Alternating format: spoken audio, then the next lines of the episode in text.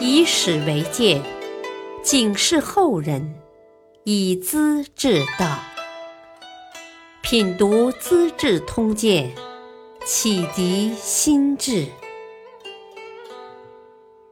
原著司马光，播讲汉乐。李克用做大晋阳，真痛悔自简羽翼。唐朝末年，藩镇节度使各据一方，扩充势力，野心勃勃。当时最有势力的人物是占据汴州的朱全忠，建都晋阳的李克用，长安西边的李茂贞，蜀中的王建。泸州的杨行密，杭州的钱镠，福建的王朝，扬州的孙儒等人，他们之间你争我夺，胜负无常，老百姓因此吃尽苦头。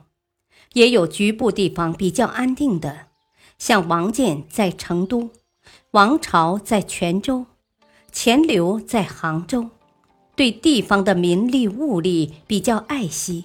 日子也过得好些，其他地方简直席不暇暖，日夜不得安生。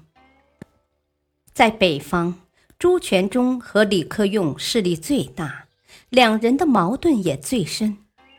朱全忠想借朝廷的手削弱李克用，怂恿皇帝出兵进攻晋阳。李克用派使者呈书，陈述自己的委屈，说。我们父子三代受天子四世的恩典，攻灭庞勋，剪除皇朝。现在陛下头戴通天冠，身佩白玉玺，未必不是我的力量。可是每当朝廷发生危险，就称赞我是韩信和伊尹；危机刚过，又骂我为戎狄胡寇。我不能束手待毙，现已集中人马五十万，要直赴长安，当着天子申辩，分清中间是非，然后自投法庭，恭候赴约。李克用说到做到，把朝廷派出的军队打得落花流水，俨然成了北方的主宰。李克用兵精粮足，部下猛将很多，尤其是义儿李存孝，一身好武艺，力大惊人。每次战斗由他打先锋，可说是百战百胜，英勇无敌。李存孝当行州节度留后，雄心勃勃，只想立功，博得义父的欢心，建议出兵夺取附近的镇记。扩大地盘，可是李克用却特别宠爱另一个义儿李存信，派他当总指挥。李存孝心里憋气，和李存信互相猜忌，把战机贻误了。李存信班师回到晋阳，向义父进谗言：“啊，李存孝五心不定，无意杀敌，很可能和镇晋节度使王戎有勾结。”故意打败仗的，存孝十分愤怒，有功反而遭诬害，话从何说起呢？于是暗中和王戎、朱全忠联络，向朝廷上书，把自己统领的三个州郡献出来，归服天子，同时请求出兵讨伐晋阳。李克用看到义儿公然叛变，气得七窍冒烟，立即发兵围攻行州，在城外挖成一道很深的壕沟，沟边构筑碉堡。李存孝在夜间出兵突击，把壕沟和碉堡全部毁掉。父亲白天派兵修建，儿子晚上叫人破坏，双方纠缠在一起，难解难分。李克用有位牙将袁凤涛，心生一计，派人暗中会见李存孝，装作关心的样子，告诉他说：“啊，大王只等堑壕建成后就回太原了。你害怕的只有大王，别人哪里是对手呢？大王走了，几尺宽的沟挡得住吗？何必把大王拖住不能走呢？李存孝信以为真，晚上停止骚扰。过了十天，壕沟和碉堡建成，把邢州城围得紧紧的，天上的飞鸟、地下的老鼠都不能越过。李克用经常骑着高头大马巡逻指点，并没有返回晋阳的迹象。李存孝这才知道上了大当。包围延续了半年，城里粮草已经耗尽。李存孝心事重重，只得登城呼叫父亲：“儿子承蒙大王的深恩，才有今天的名位。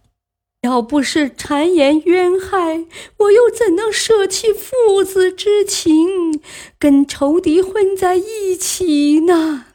我要求当面拜见大王，死而无恨了。”